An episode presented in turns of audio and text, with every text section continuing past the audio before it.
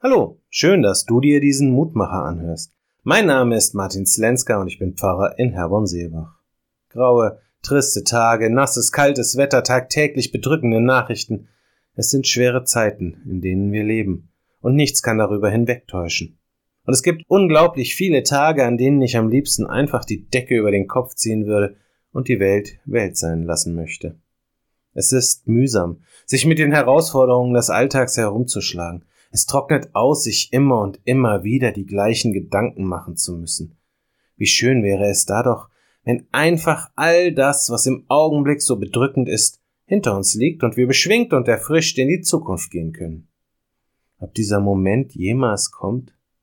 Inzwischen bezweifle ich es. Nicht, weil die Resignation gesiegt hätte, sondern weil ich immer mehr wahrnehme, dass diese Hoffnung ein ständiger Begleiter der Menschheit ist.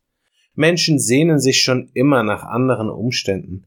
So wie es ist, ist es, zumindest aus unserer Sicht, selten wirklich gut. Denn es könnte ja immer noch ein bisschen besser sein.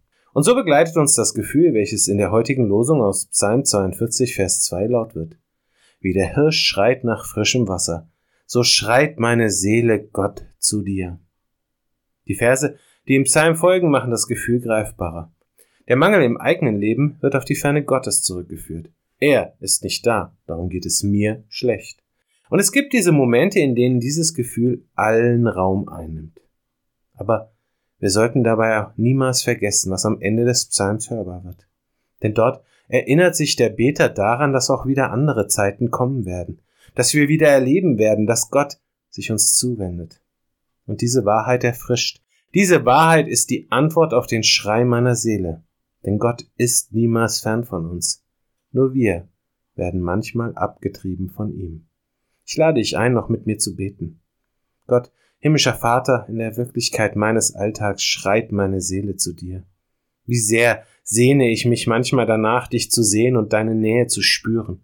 Und wie enttäuscht bin ich dann, dass du mein Leben nicht mit all deiner Macht so veränderst, wie ich es gerne haben möchte. Hilf mir in diesen Momenten zu erkennen, dass du dann dennoch ganz nah bei mir bist und mich trägst und hältst. Wende du mich zu dir, richte mich neu aus, erfrische mich, damit ich mit dir weitergehen kann. Amen. Auch morgen gibt es an dieser Stelle wieder einen neuen Mutmacher. Für heute wünsche ich dir nun einen guten und gesegneten Tag. Bleib gesund, aber vor allem bleib behütet.